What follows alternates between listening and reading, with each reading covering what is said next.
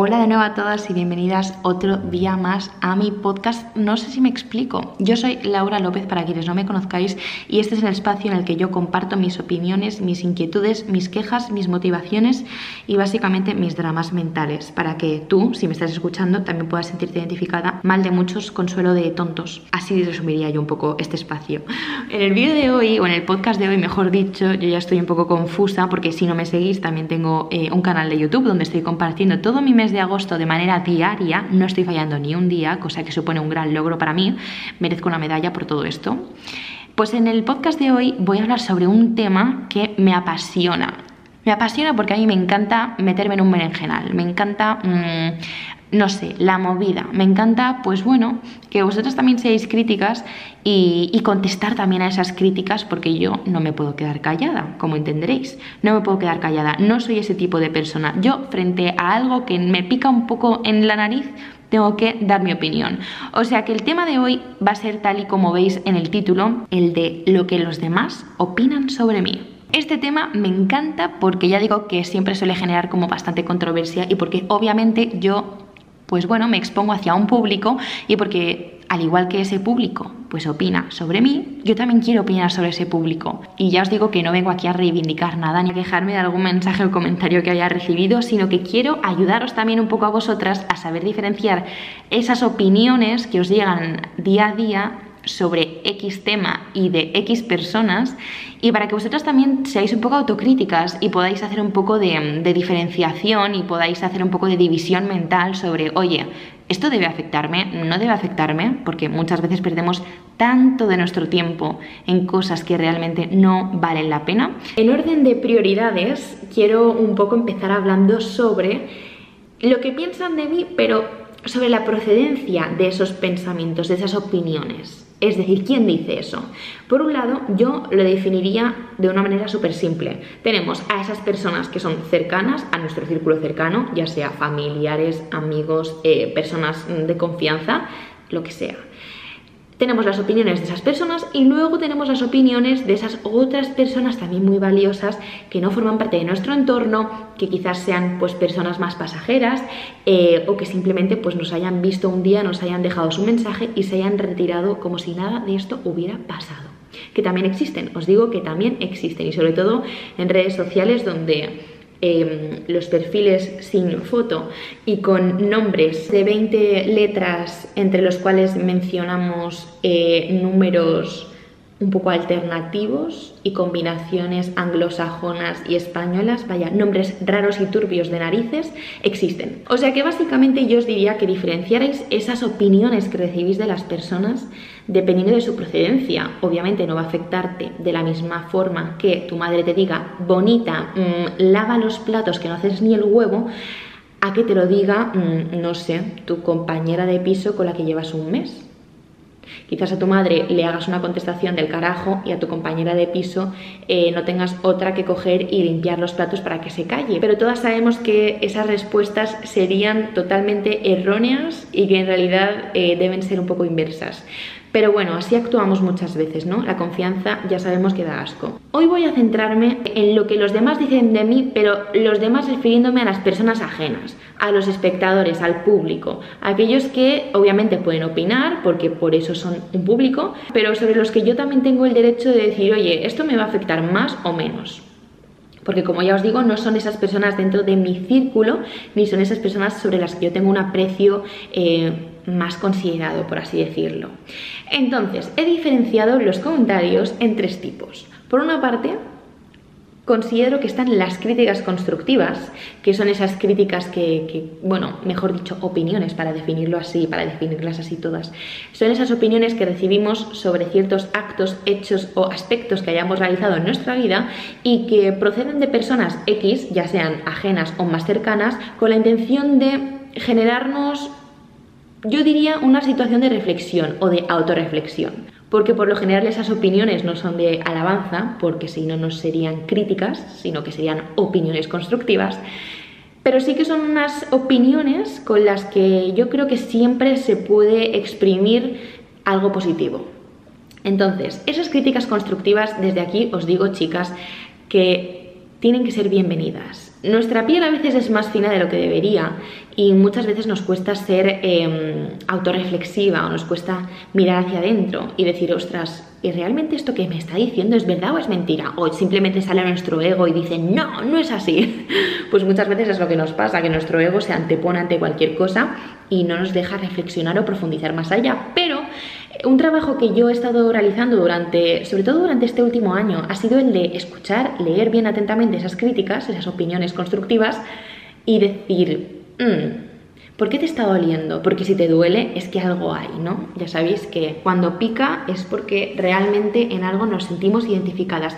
Y básicamente hacer de ese dolor un aprendizaje, una reflexión o ponerlo sobre un papel y decir, vale, ¿por qué me está molestando ese comentario? Escribe qué es lo que te molesta de ese comentario, cuáles son las palabras y luego observa si en tu vida hay algo que se asemeje, que se asimile a eso que te están diciendo y oye, si te afecta de verdad porque te hace ruido en la cabeza, intenta cambiarlo y si de lo contrario eres feliz con eso, sigue siendo feliz, no le des más vueltas. El segundo tipo de opinión que recibimos de los demás serían lo que yo he catalogado como comentarios sin más. Esos comentarios son comentarios un poco pasajeros, ¿no? Son comentarios en los que, bueno, em, un día pues puedes tener el foco al 100% y al otro día ni acordarte de lo que te han dicho. Por ejemplo, que a mí, me pongo de ejemplo, me comenten en una foto, Laura, qué guapa estás. Obviamente yo agradezco esos comentarios y me hacen muy feliz y obviamente pues me animan y me motivan también leerlos. Pero es un comentario que, que yo lo leo y ya. O sea, pasa como un poco Pasa como un pensamiento fugaz, es un comentario sin más. O de lo contrario también puedo leer, mm, ¿qué mal te siente ese pantalón? Pues también puedo decir a día de hoy que he trabajado lo suficiente como para que estas cosas no me afecten porque chicas, también hemos de respetar la visión de los demás. Y si tú eres feliz con ese pantalón, que yo muchas veces soy muy feliz con un pantalón que la gente odia, pues voy a seguir siendo muy feliz con ese pantalón y no porque la gente lo odie voy a dejar de ponérmelo. O sea, es que ¿en, qué, ¿en qué cabeza cabe? O sea, ¿qué priorizo más? ¿La felicidad del otro por el hecho de que yo me me ponga un pantalón o mi felicidad por lo a gusto que me siento llevando ese pantalón. Oye, si a otra persona no le gusta, es tan sencillo como que no mire y ya está. O sea, siento sonar brusca, pero es que muchas veces nos cuesta hacer eso. Incluso yo lo hago con la gente. A lo mejor critico algo de otra persona y digo, pero ¿qué haces? Si esa persona es feliz haciendo eso, ¿tú qué haces? Cállate. y yo tengo esas conversaciones internas, sí. Y por último, ya en cuanto a la clasificación de esas opiniones, vamos a hablar sobre lo importante, que yo he catalogado como los ataques. Los ataques, chicas, tal y como lo oís. Esos ataques pueden ser ataques sobre nuestro físico o bien sobre aspectos como más abstractos y emocionales, como más de personalidad. Entonces vamos a empezar por los ataques físicos, ¿no? Muchas de vosotras habréis recibido en algún momento de vuestra vida comentarios tales como ¿Has adelgazado, no? O comes demasiado, ¿no? O te veo como, como más hinchada, no sé. Vaya, yo creo que todas estamos expuestas a recibir esos comentarios. Normalmente los recibimos más de personas cercanas, porque bueno, también te digo que mm, de la marinera que un conocido de una semana te suelte algo así, pero todo puede darse y sobre todo más en redes sociales, donde ya no solamente es un conocido de una semana, sino que una maravillosa persona que ha caído en tu vídeo o en tu foto mm, sin saber cómo y que se ha visto con sus santos ovarios de decir, pues yo hasta le comento mm, lo mal que está. Y creedme que de esto hay mucho mucho, muchísimo y es un gran trabajo y también yo creo que, es, que tengo que estar agradecida por, el hecho de exponerme a, tanto y, de exponerme yo misma a recibir esos balazos porque al final eh, o te hundes o aprendes sobre ello y sales reforzada y en mi caso pues salgo reforzada. Esos ataques sobre el físico a mí me parecen ataques muy, además de inmaduros, irresponsables porque nunca sabes cómo pueden afectar a la otra persona, nunca sabes el duelo que esa persona puede estar atravesando sobre aquello que tú le estás remarcando.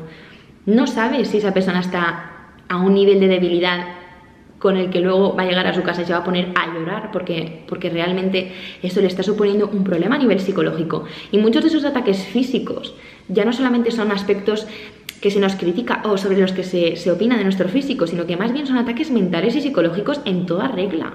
O sea, el hecho de que a ti te digan, oye, mm, has cogido dos kilos de más, no hace que tu barriga de repente vaya a coger otro kilo y diga, pues sí, lo corroboro y mira, cojo otro. No, pero sí te hace que tu autoestima tenga un agujerito más, se agujeree un poco más y al final la autoestima es como un colador en el que poco a poco se va filtrando tu esencia, que sería ese agua. Entonces, cuantos menos agujeros, mejor. Y como os digo, cuando recibimos ese tipo de ataques, que son ataques sobre nuestro físico, a veces eh, se nos olvida la procedencia de esos ataques, que es a lo que me refería al principio. ¿Quién nos hace ese comentario? ¿Quién nos hace esa crítica? ¿Nos la hace nuestra madre o nos la hace una persona con la que realmente no tenemos una confianza? Pues hay que ser bastante también analíticas y decir, oye, es que si me lo estás diciendo tú, no sé, es que tampoco es que me importe muchísimo, ¿sabes? Porque priorizo más mi opinión, que ahí está el problema en muchas ocasiones, el hecho de anular nuestras opiniones, anularnos a nosotras mismas para priorizar o para simplemente escuchar única y exclusivamente la opinión de esa persona que acaba de hablar. Yo me pregunto, ¿en serio tiene más poder esa persona que acaba de hablar que nuestra voz interna, que nuestro diálogo interno y lo que nosotras nos decimos a nosotras mismas? ¿De verdad? O sea, ¿de verdad vais a darle una mayor potestad a esa otra persona que a vosotras mismas? Es que no hay nada más importante que vuestra propia opinión, que vuestra propia relación o que vuestro propio diálogo, os lo aseguro. Y luego ya em, hablaríamos de lo que son los ataques más emocionales pero realmente es que si lo pensáis, no se hacen apenas ataques emocionales o ataques sobre la personalidad de una persona o ataques sobre mm, los sentimientos que, ese individuo está, está experimentando en X momento. Casi no se hacen. ¿Por qué? Pues porque somos tan ruines muchas veces que solamente nos centramos en lo que vemos por nuestros ojos, la apariencia. Y eso al final hace que, bueno, que juzguemos con mucha más facilidad un físico que una mente. Entonces, os voy a dar aquí tres consejos para que quizás vosotras también reflexionéis sobre ello, porque yo muchas veces es lo que pienso. Cuando recibo un comentario negativo, un comentario no un comentario negativo para mí, porque yo en realidad esa percepción no la percibo como algo negativo, la percibo como un aprendizaje y ahí reside también el cambio, el cambio de chip. Que cuando tú creas que es un comentario negativo, piensa, no, lo que es negativo es la persona lo que es negativa en este caso, es la persona que te está haciendo ese comentario. Pero para ti ese comentario no es un comentario negativo, es un aprendizaje. Porque tú de eso que te están diciendo vas a sacar una conclusión, vas a hacer un poco de reflexión. Obviamente te puedes hundir en la miseria, ponerte a llorar y dejar de comer dos días, por ejemplo. Pero realmente será perder tu tiempo. Y aquí va mi primer consejo.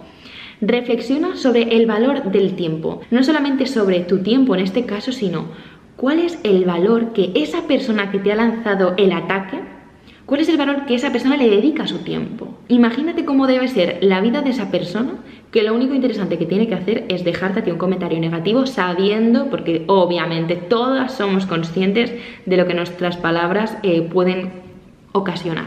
Pues sabiendo que eso te va a generar a ti algo negativo, imagínate el valor que tiene su tiempo. A mí eso es lo que más pena me da. Y al igual te digo, o sea, si tú realmente crees que su tiempo no tiene ningún valor porque solamente se dedica a hacer comentarios que pueden atacarte en cierto modo, pues oye, piensa también en qué inviertes tu tiempo. Piensa realmente si tú le estás dando una sobreimportancia a ese comentario que has recibido. O sea, si crees que su tiempo no es valioso, oye, aplícate el cuento y haz que el tuyo sí que lo sea. Y deja de centrarte en el foco negativo de esa persona para centrarte en seguir con tu camino. Es que es así de simple. El segundo tema sobre el que también podéis reflexionar es un poco sobre la autoestima de esa persona, ¿no? Yo tengo un lema y es que creo que debo centrarme en mí y dejar que los demás hagan lo que les salga de la real gana. Así de simple. Entonces, yo muchas veces me pregunto, oye, ¿qué tipo de autoestima debe tener esa persona para que ponga su foco en mí y su atención en mí? O sea, yo intento y de verdad que eso es una lucha constante y es un trabajo que hay que hacer diariamente. Intento tener el foco puesto en mí la mayoría del tiempo. Pero oye, cuando recibes críticas de ese, de ese, de ese estilo, críticas no, ataques, vamos a llamarlos así, como lo hemos catalogado, cuando recibes ataques de ese estilo, yo ya me cuestiono el nivel de autoestima que tiene esa otra persona. ¿Qué necesidad de atacarme a mí pudiéndote mejorar a ti?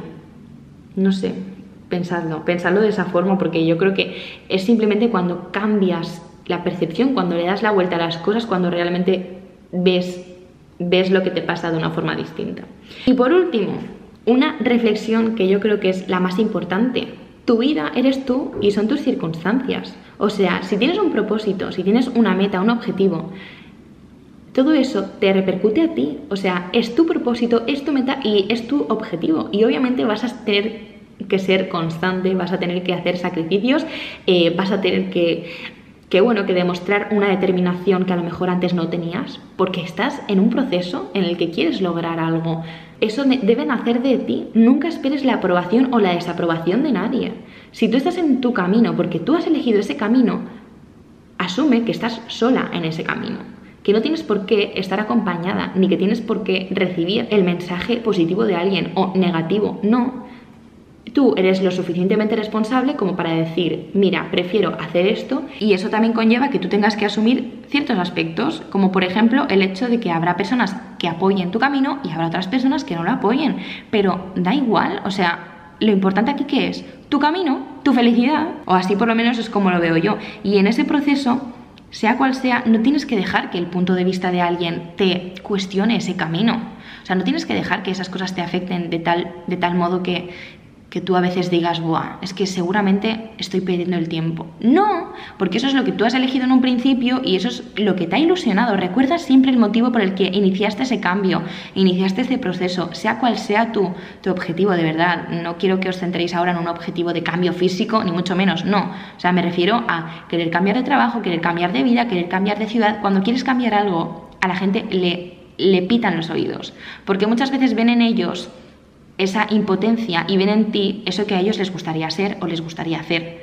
Entonces, intenta revertirlo e intenta, aunque recibas piedras, aunque recibas comentarios y aunque recibas mensajes que no te van a animar precisamente, intenta pensar en por qué lo estás haciendo y por quién lo estás haciendo. Que siempre, siempre, siempre la respuesta tiene que ser por ti. Y bueno, chicas, hasta aquí el podcast de hoy. Espero que os haya gustado esta reflexión. La verdad es que a mí me encanta este tema porque es algo de lo que se podría hablar y bueno, os he compartido un poquito sobre mi opinión y poniéndome a mí de ejemplo, pero está claro que eso lo podemos, lo podemos hilar a cualquier aspecto de nuestra vida porque a día de hoy y lamentablemente las personas tenemos muchísimas libertades a la hora de opinar de los demás. Pero yo desde aquí os animo a que por lo menos vosotras que me habéis estado escuchando empecéis a replantearos la forma en la que en la que os dirigís al resto y empecéis a replantear cuáles son esos mensajes que les enviáis, si realmente les estáis ayudando o si de lo contrario les estáis alejando de su camino. Y de verdad, acompañarles siempre, ya no solamente a vosotras, sino que también pensad en esas personas que, que no hacen este tipo de reflexiones o que no se plantean esto. Intentad ayudarles, intentad hacerles ver el camino de otra forma o simplemente intentad hacer que reflexionen sobre aquello que, que quizás no os ha gustado, que quizás veáis que es un impedimento más que, un, más que una ayuda para que ellos consigan lo que se proponen. Dicho esto, nos vemos en YouTube y nos escuchamos el próximo sábado aquí en mi podcast. ¡Chao!